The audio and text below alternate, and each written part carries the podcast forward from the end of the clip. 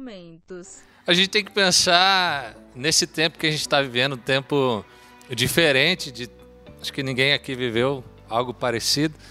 E será que tudo que a gente está acostumado a fazer, acostumado a consumir, aquilo que a gente investe os nossos recursos, será que realmente a gente precisa dessas coisas? Será que talvez não fosse um tempo para a gente repensar algo na nossa vida, olhar para aquilo que a gente tem gastado o nosso dinheiro, olhar para as pessoas que precisam de coisas que a gente pode oferecer e dizer: hum, eu acho que eu vou rever minhas prioridades e talvez ajudar alguém, né? Um senso de gratidão, um senso de generosidade. Será que essa. Eu, eu, eu penso que de vez em quando o mundo nos chacoalha e fala assim: olha, esse é um tempo para você refletir nesse, nessa sua vida que você está vivendo no automático e ver que talvez você é fútil. Com o mundo da internet, o que, que vocês acham que a gente pode evitar viver uma vida de futilidade? Bom, é, tanto na internet quanto na vida offline, né, na vida real, vamos dizer assim, a gente consegue ver que a, essa pandemia que chegou agora, ela veio para quebrar muitos paradigmas que a nossa sociedade, até a nossa geração veio construindo mais ainda, sabe? Essa coisa de querer ter mais, de possuir mais e pensar muito na gente mesmo, né? Em nosso, nosso próprio, nossa própria vontade. E eu vejo que na internet é, surgiram muitas pessoas e surgiu uma, muitas ações a favor da gente começar a parar e largar a mão disso e, e também pensar no próximo, né? Uhum. Não só na internet, né? Mas é, em todo todo lugar a gente vê agora que, meu, para sair de casa eu preciso me higienizar, para entrar em casa eu é, preciso também me higienizar para não é, contaminar minha família, eu preciso usar, usar máscara para não contaminar outra pessoa. Então, tudo que você tem que fazer agora é pensando no próximo, não é só para você não se contaminar, mas não contaminar o outro. Então, tudo isso a gente consegue ver que está tendo um rebuliço na internet muito grande. Isso eu acho que foi uma das coisas mais positivas, se, é, se der para falar que tem algumas coisas positivas em tudo isso que está acontecendo, mas essa conscientização eu vejo que começou pelo menos a borbulhar um pouquinho no, no, uhum. na nossa geração aí, na internet pelo menos. E o que eu estou achando muito engraçado é que as pessoas estão desesperadas para aprender a não ser mais fúteis, né? Tipo assim, a galera tá desesperada. Como assim eu não posso sair para comprar? Como assim agora eu não posso ter a, a, a, aquela coisa que eu sempre desejo, assim, ao invés dela de ser natural, ela cair em consciência de que é um tempo de se repensar nas coisas, de se olhar para a família, de, de, de ter tempo de qualidade com aqueles que estão próximos, as pessoas ficam desesperadas. E agora? Como que esse pessoal vai me atender? Como que eu vou consumir?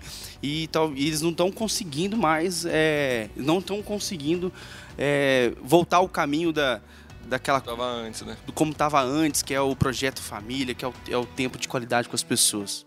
Eu queria fazer uma pergunta para os nossos pastores. Primeiro, o que é futilidade? E segundo, futilidade tem a ver com religiosidade? É, quando a gente pega Eclesiastes, Eclesiastes vai dizer, né, tudo é vaidade, né?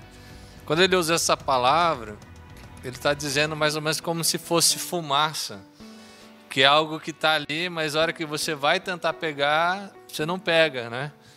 E, e, e a vida nossa é cheia de, de, na verdade, de futilidades, né? Ah, tudo é meio vaidade, tudo não tem muito sentido. Porque se você pensar na questão do tempo, né? A gente às vezes está fazendo uma coisa porque a gente quer ser visto, porque a gente quer ser ouvido, mas talvez daqui 100 anos quem é que vai ter nos visto, quem é que vai ter nos ouvido? E também diante da morte, né? O que é o que a gente está fazendo e todos nós vamos chegar no mesmo destino que é a morte. Você tendo uma roupa de marca, você tendo uma máscara de marca, você caminha para o mesmo destino que é a morte. E a morte ela nivela todos nós. Isso que Eclesiastes vai dizer, né? Nós estamos nesse patamar de seres humanos. Uhum. Eu acho que futilidade é quando você coloca o propósito naquilo que não é o propósito. Né? Você olha para a roupa e põe um, um, um, sentido, um significado naquilo que é mais do que na verdade ela é, porque a roupa é para vestir. Né? A, a, a, o celular ele é para te servir. Se você, então assim as coisas elas são para nos nos servirem. Como saber qual é o nosso propósito de vida? É, é, Outro podcast? É. Dá pra dar um, um podcast Legal. inteiro sobre Peraí isso. que eu tenho que estudar um pouco. Obrigado. Fugindo da pauta em 3, 2, 1. então vamos voltar para a pauta aí, pessoal. É, Deixa essa pergunta para depois. É, Tô brincando. Ah, essa questão de, de propósito, né? É, para mim, esse lance de achar um propósito para a vida é algo que vem martelando na nossa cabeça de uma maneira errada. Uhum. Porque a gente tem lá. E hoje em dia, pra galera mais nova, isso é pior. Porque lá no, no nono ano, os caras têm que escolher a, a profissão. A, a, facu que vai prestar pra já ir prestando paz. Uhum. E eu penso que o propósito da vida é algo do processo, cara. Sim. A minha vida já mudou de, de, de propósito várias vezes uhum. nesses anos. Mas eu, eu creio que o propósito tem a ver com onde você está enraizado. Sim. E não necessariamente para onde você vai chegar. Uhum. Legal. Uma mulher que eu admiro muito uma vez me falou sobre isso e ela disse que Deus ele gosta de pegar os, os lugares que, em que estamos e nos inserir nos lugares em que ele quer que a gente vá. Por exemplo, todos nós aqui que estamos aqui, quem está nos ouvindo e nos assistindo, temos o mesmo chamado. Somos chamados para amar a Deus acima de todas as coisas e o próximo como a nós mesmos. E dentro disso temos ministérios individuais. Só que isso pode mudar com o tempo. Você pode descobrir, hoje eu, eu me vejo em um ministério, mas daqui 10 anos Deus pode me colocar em outro. Daqui um ano, meio um ano. ano. 20 minutos. A gente não sabe. O ministério pode ser um podcast. Aí, ó. Pode ser, vai que Deus me chamou para isso. A gente não sabe. Eu acho que a resposta em relação a isso, que também entra em futilidade, porque quando a gente sabe para onde a gente está indo, a gente não perde tempo com caminhos errados que nos levam a coisas Essa é a fúteis. Eu creio que quando a gente olha para Cristo e o que Ele quer que a gente faça e o jeito que, que Ele quer que a gente viva, todas as outras coisas que não importam vão perdendo total o peso entre nós. E o, o propósito vai ficando cada vez mais claro, que é buscar Ele acima de todas as coisas. Legal. E é claro que tudo isso que a gente está falando aqui é uma forma da gente se provocar ou trazer coisas novas, né? Isso de maneira nenhuma é da gente querer colocar um peso em cima de quem está ouvindo também, Sim. né? Isso pelo contrário, é para é, aliviar. Porque muitas vezes a gente pensa, poxa, eu tenho que fazer muita coisa para ser um, um cristão, muita coisa para estar certo. Mas não, na verdade isso aqui é para aliviar a consciência de algumas pessoas que acham que precisa ter mais do que ser, né? Então é mais é muito mais tranquilo que a gente imagina ter- seguir os caminhos de Jesus, seguir ter uma vida cristã. A gente pensa que é muitas regras, muitas coisas, mas o que a gente está falando aqui é básico. É a gente sempre dá prioridade no, é, no que eu quero ser, não no que eu preciso ter, né? No que eu, ou o que falam que eu preciso ter. Né? É só é uma reflexão interna que a gente tem que ter mais do que tudo, né? É, esse conceito de casa foi uma das coisas que, que essa pandemia mexeu comigo. Primeiro porque fez com que a gente ficasse mais em casa, né? E casa é é a nossa relação, não é a estrutura que a gente propõe para nossa casa, né? É, é o tempo, é a relação em si, né? é dividir aquelas coisas, né? As tarefas, as conversas. Então, esse foi um aspecto do casa. Um, um outro aspecto do casa foi ah, eu sou casa de Deus. Deus habita em mim. Deus não está no templo. Apesar da gente precisar e valorizar muito a comunhão, né, aqui na igreja com os nossos irmãos, nós somos casa de Deus. Deus está comigo, Deus está com você na sua crise, na pandemia, no desafio que você tem vivido. Então, Deus está em mim porque eu sou casa. E uma outra, um outro aspecto para mim que falou muito comigo esses dias foi essa afetividade. A afetividade de Jesus, né? Jesus quando vê a multidão, a palavra diz que ele olhou com compaixão. Sim. E, e esse tempo de pandemia tem sido um tempo que, que eu tenho pedido esse olhar de Jesus, né? Que eu possa ser mais afetivo com as pessoas, desde a minha casa e até aquelas que eu cruzar no caminho que precisam daquilo que Deus já me deu para poder abençoar. Vocês estão falando muito nessa questão de da sociedade ou do meio que você convive de pressionar para ter um relacionamento afetivo, seja namoro ou casamento. Mas eu vejo muito acontecer também a questão do medo. As pessoas com medo de assumir um compromisso. Então, às vezes quando quando vê e olha para trás já passou-se muito tempo e por causa de um medo de assumir um compromisso ou de perder alguma coisa, elas não se relacionam com qualidade. Total. Né? Vocês concordam com isso também? É, é interessante, né, que hoje as pessoas elas têm uma expectativa muito alta para a pessoa, né? Então a pessoa ela tem que ser perfeita, a pessoa tem que me amar do jeito que eu sou, ela não pode querer me mudar, ela não pode dar muito trabalho, ela tem que ser compatível com a minha carreira, ela tem que é, satisfazer as minhas necessidades pessoais.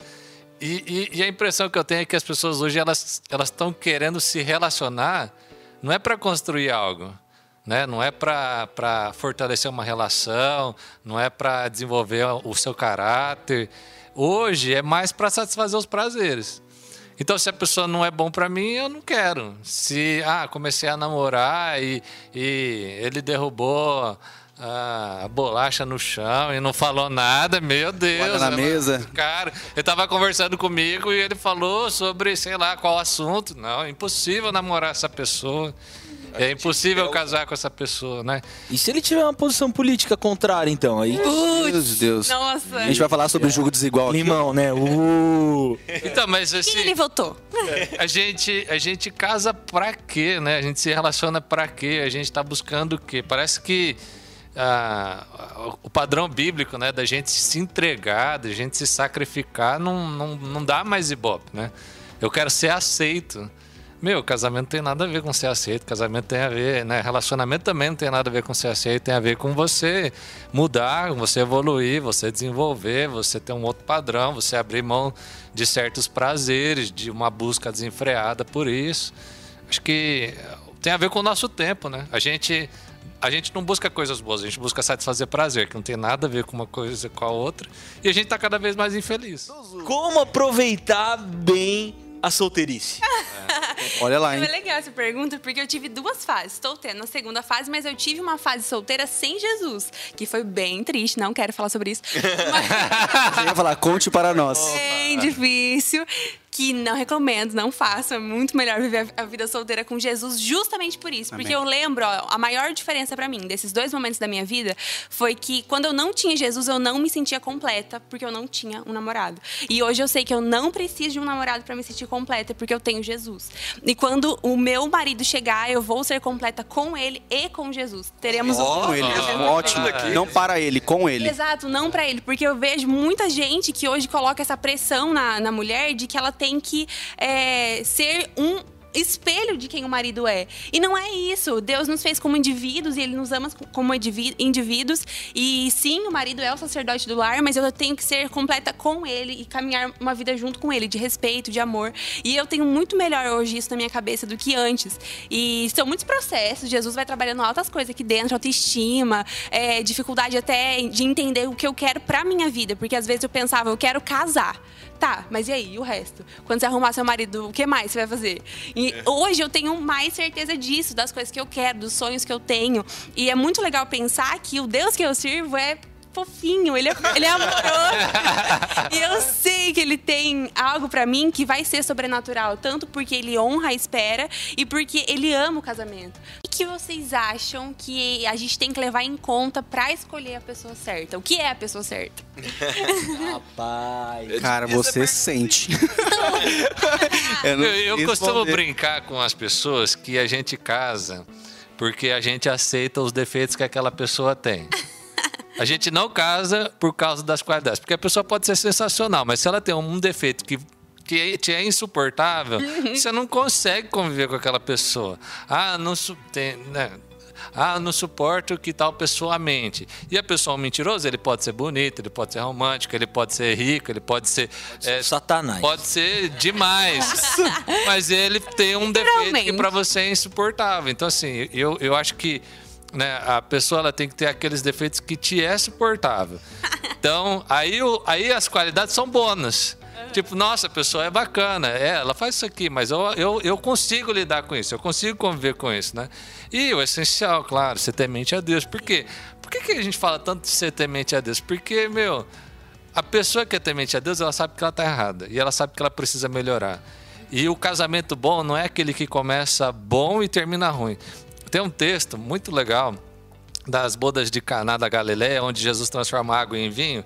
E quando vem o vinho do final da festa, o copeiro fala assim: todos servem o melhor vinho e quando as pessoas estão bêbadas, servem o pior vinho. Mas você serviu o melhor vinho por último, que foi o vinho de Jesus. E vinho é alegria.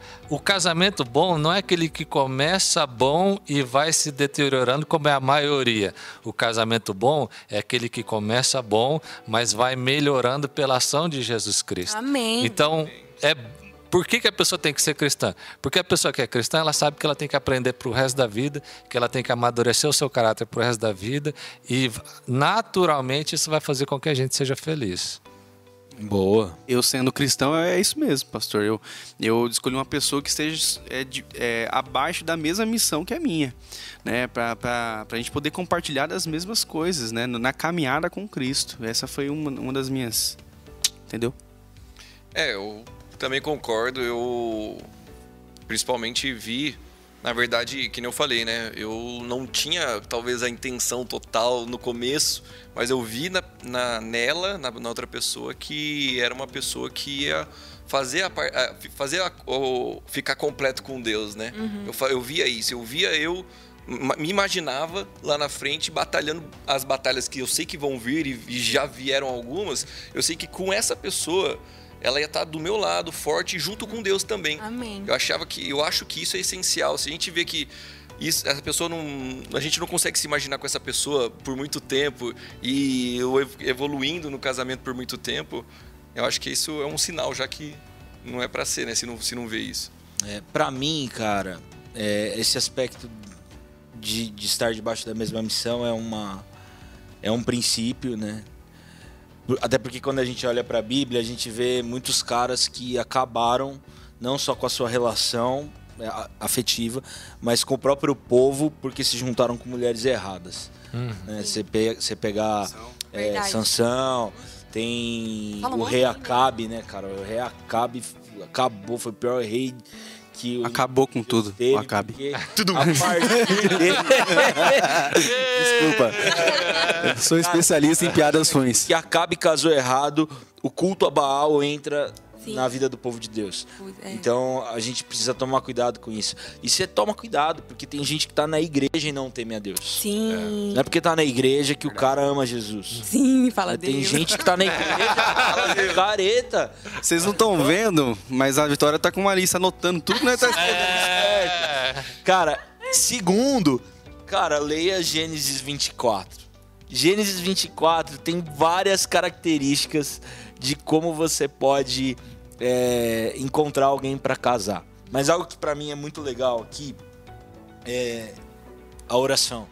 Amém. Cara, ore.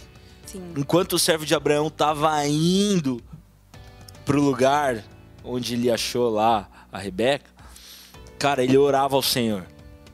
Então ora, não desiste não, né?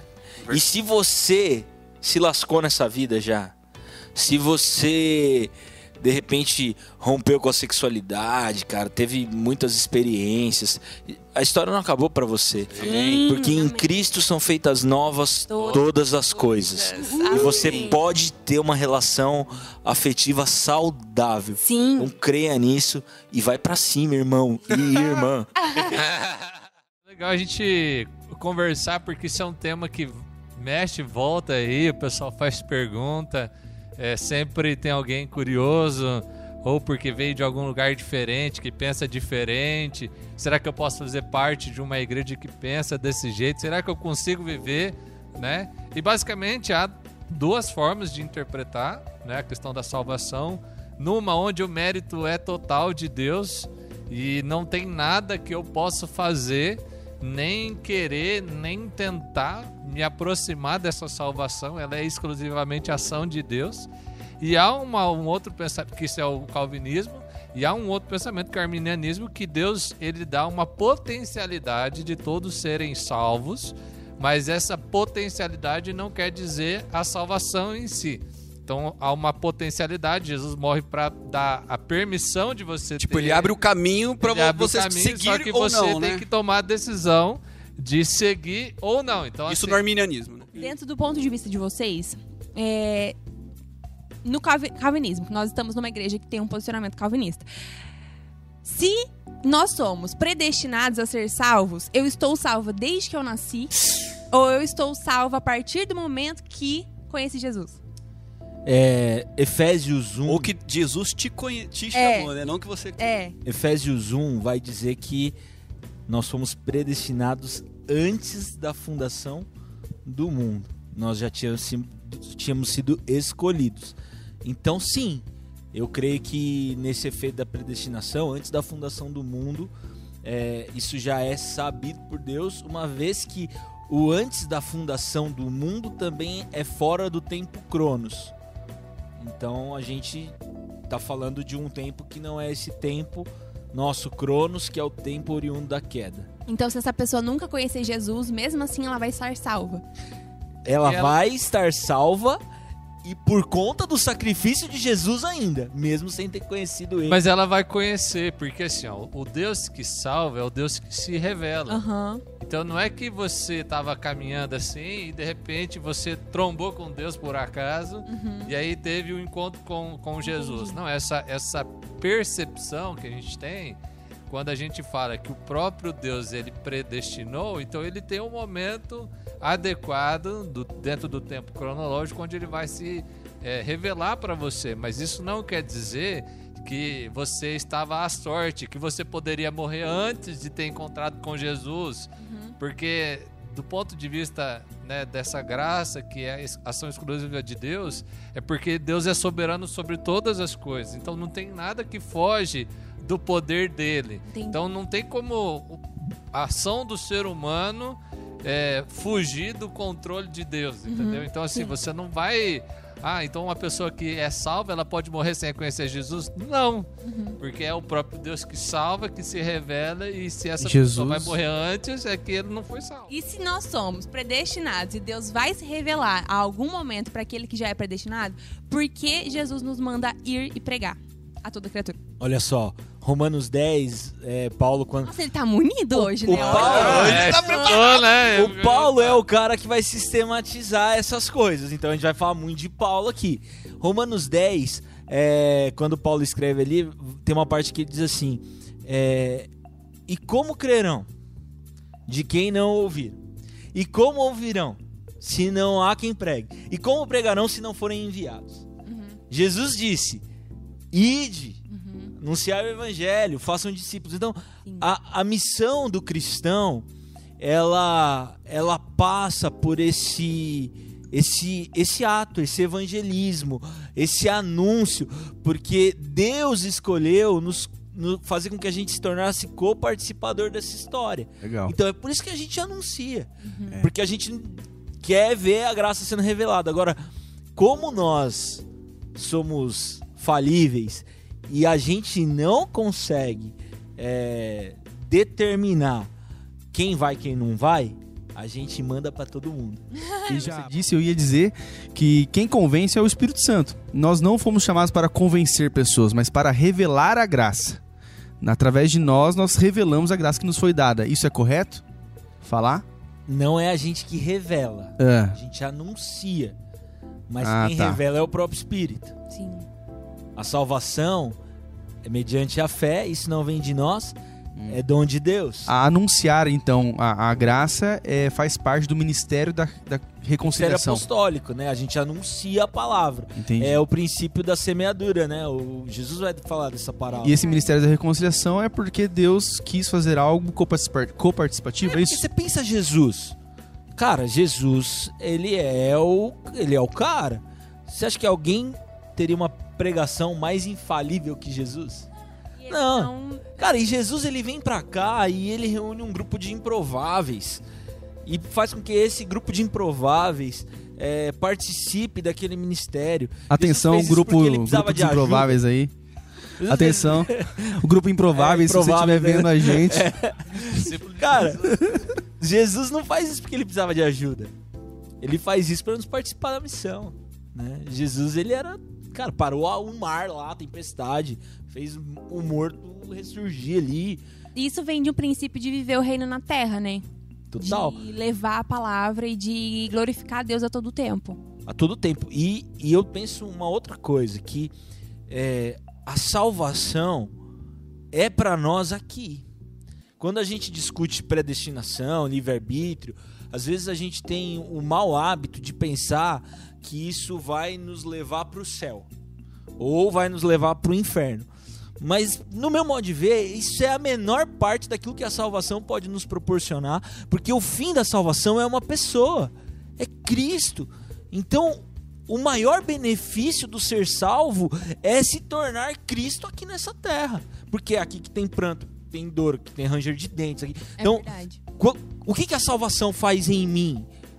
Qual que é o destino da salvação em mim? É fazer com que eu me torne parecido com Jesus. Que ele está em nós e nós estamos nele. Nós estamos nele, para esse tempo. Pastor, quando você fala sobre a plura- pluralidade do movimento feminista, você vê hoje que a gente tem muitas vertentes do movimento. O mo- feminismo radical, o feminismo liberal, o feminismo negro, o feminismo que vai incluir daí as mulheres trans, todas essas coisas.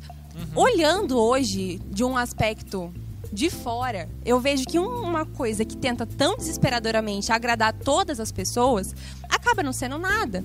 Porque se existe tanto, se você quer ser tudo, você não vai acabar tendo um posicionamento firme em nada. E hoje o que me leva a questionar tanto esse movimento, como cristã principalmente, é entender que ele mais divide do que junta. Mas aí eu acredito que entra uma, uma, uma questão, Vika, que, que ela é inerente à militância. Aham. As militâncias, elas necessariamente proporcionam divisões. Sim. E Os quando extremos, nós, né? É, de sistemas. E quando nós olhamos para a ótica bíblica da, da equidade, é, de um Deus que ele é justo, para a pessoa de Jesus enquanto alguém detentor do poder e da autoridade, a gente encontra na ótica bíblica o que nós chamamos que Jesus veio para exercer o ministério da reconciliação. É, E, e esses movimentos, eles não, não têm isso, porque sim, é, é eles meu não ponto. querem, no fundo, uma, uma relação igualitária. Sim, Eles querem uma relação autônoma. exatamente. E quando eles se propõem a, a, a caminhar numa relação autônoma, a- eles, eles se tornam independentes. E dentro da ótica bíblica, independência é morte. É, e né? eu vejo o, o homem e a sim. mulher, eles, eles quiseram independência de Deus no jardim, e o resultado disso foi a morte. Sim, exatamente. Mas é que às vezes a gente, a gente é, pauta o movimento por conta de alguns tipos de liderança. E eu falo isso porque, assim, ó, por exemplo, você pega a igreja presbiteriana do Brasil, presbiteriana independente. A gente tem um- um- algumas linhas teológicas pré-estabelecidas. Mas na realidade do dia a dia, cada pastor tem uma visão diferente.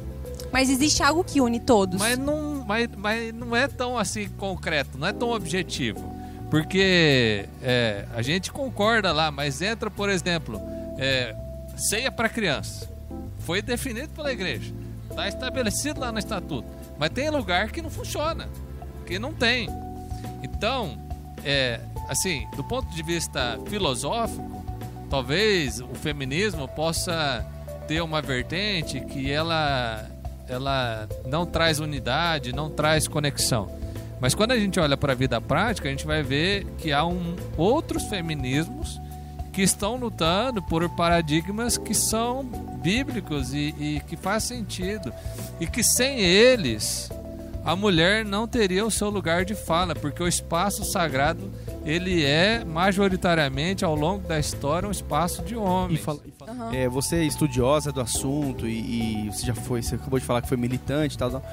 O que do movimento feminista vai de acordo com a Bíblia, né, na sua opinião, e o que tem de melhor no movimento feminista? Eu não sei se isso é uma pergunta que faz sentido pra você. Ah, e tem muitas coisas hoje que a gente vai ver, por exemplo, que o feminismo faz ou fez, né? Eu não vejo hoje ativamente é, é, conquistas feministas, mas coisas que a igreja silenciou e não fez. Mas tem muitas lutas, por exemplo, que no passado foram apoiadas pela igreja e que foram conquistadas pelo movimento feminista.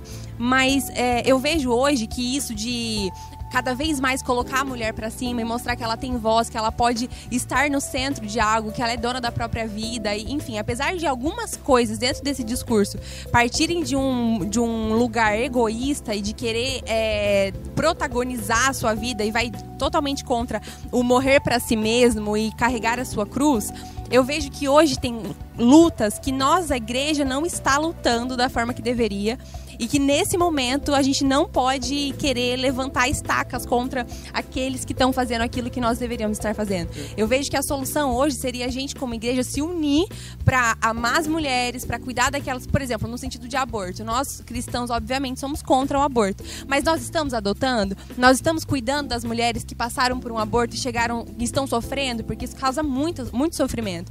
Então a gente precisa trazer mais um lugar de Cristo na vida dessas mulheres e mostrar que Ele nos deu a, voz. Eu estou lendo um livro muito bom, inclusive, chamado Jesus e as Mulheres, que no, logo no começo do livro vai falar sobre como a forma com que Jesus lidou com as mulheres quando ele veio para cá já foi tão revolucionário. E hoje a gente lendo em 2020 parece que não. Mas a, ele ter falado com a mulher samaritana naquela situação foi tão absurdo e tão gigantesco e a gente não leva isso na forma que é. Jesus ele não fez nada por acaso. E a forma com que ele se portou com, no, com nós mulheres mostra que ele veio para transformar nossa história. E eu creio de todo o meu coração que ele é suficiente, que ele é suficiente para que a gente olhe no espelho e fale, cara, o poder que eu tanto estou buscando no mundo só Jesus vai me dar, porque quem nos dá poder é quem tem poder.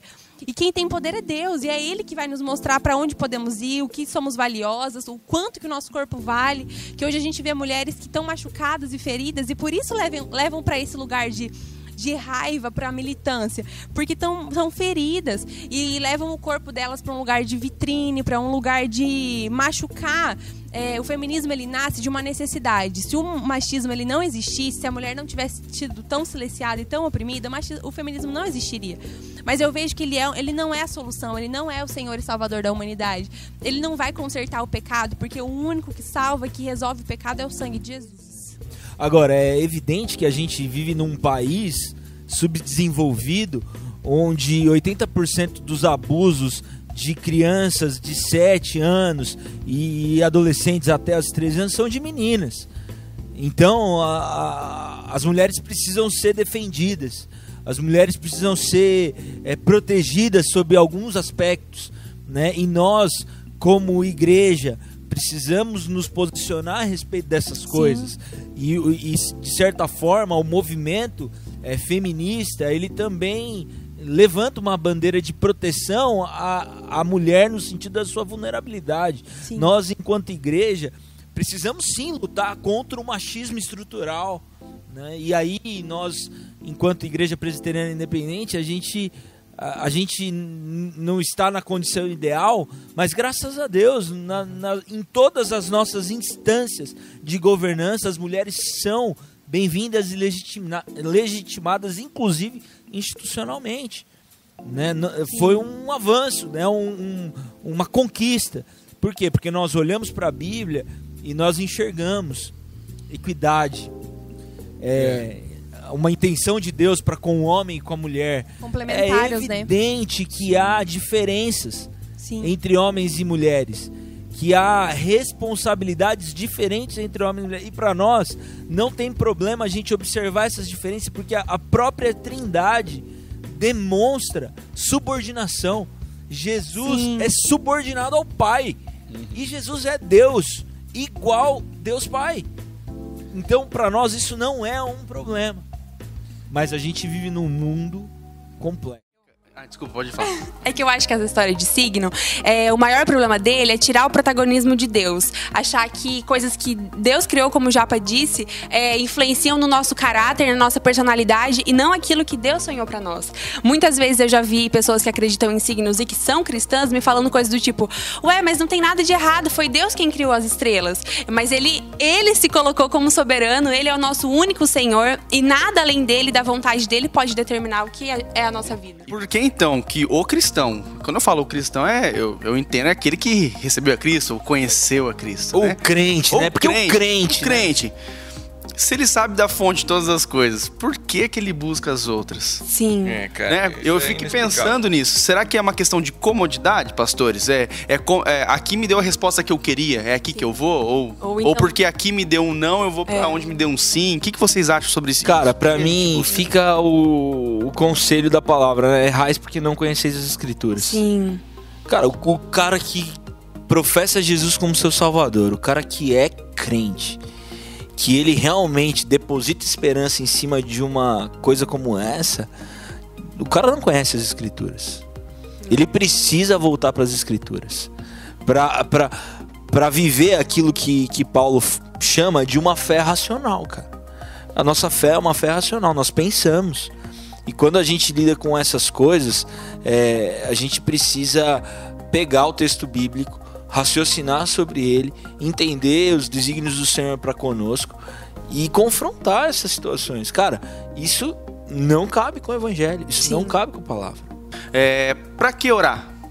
É uma pergunta mesmo. Pra que, que a gente tem que orar, pastor? Cara, a gente Por que, que a gente tem que jejuar também? Já a emenda. gente tem a Bíblia, a gente tem a Bíblia como a, a nossa referência.